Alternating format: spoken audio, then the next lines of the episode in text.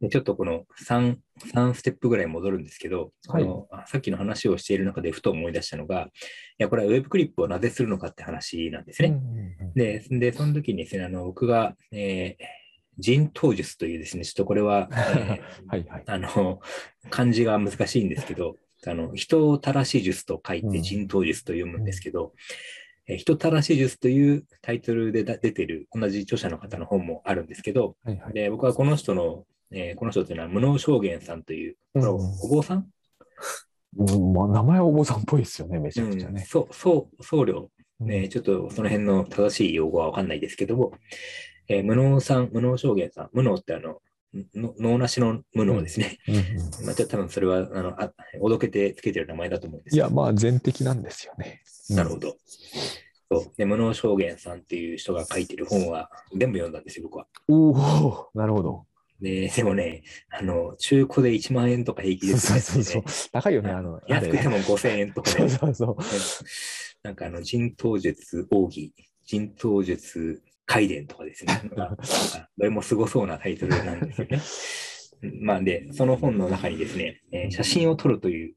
うん話が出てきて、うんで、写真を撮るというのは、その場、その瞬間で味わえばいいものを後でまたね、えーうん味わい直そうということで、えーなんかこう、なんつうんだろうな、その場で味わわずに、その写真に撮ることによって、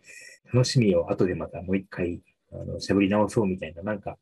まあとにかくですね、あんまりこの良くないイメージですよという、良くない行為ですよみたいな感じの、ね、書かれ方をしていたあことをですね、折に触れて思い出すんですよ。で、それはまあ、いわゆる、そのウェブクリップも、えー今、そこで味わわずに、その、お後で記事にしようとかね。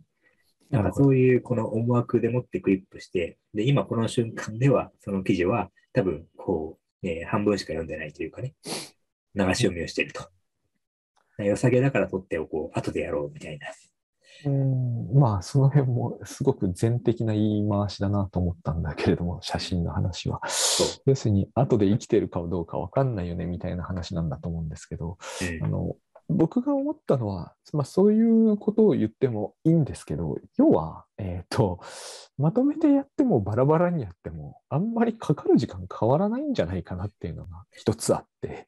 だから、あの、全部その場で読むことに今してるんですよね。うん後で読むというものは。うんで、そうすると、当然、えっ、と、今読まないんだったら、あの今だと読めないよなっていうのもあるんですよ。はいで。もそれは僕の感じでは、後で読むにクリップしても読まないんですよね、僕なんかは。うん大橋さんなんかは後で読むから、ちょっと僕は同じじゃないと思うんですけど、僕のような人間の方が多いと思ってるんですよ。ねで、それだったら読んじゃうか読まないかをその場で決めて、えっ、と、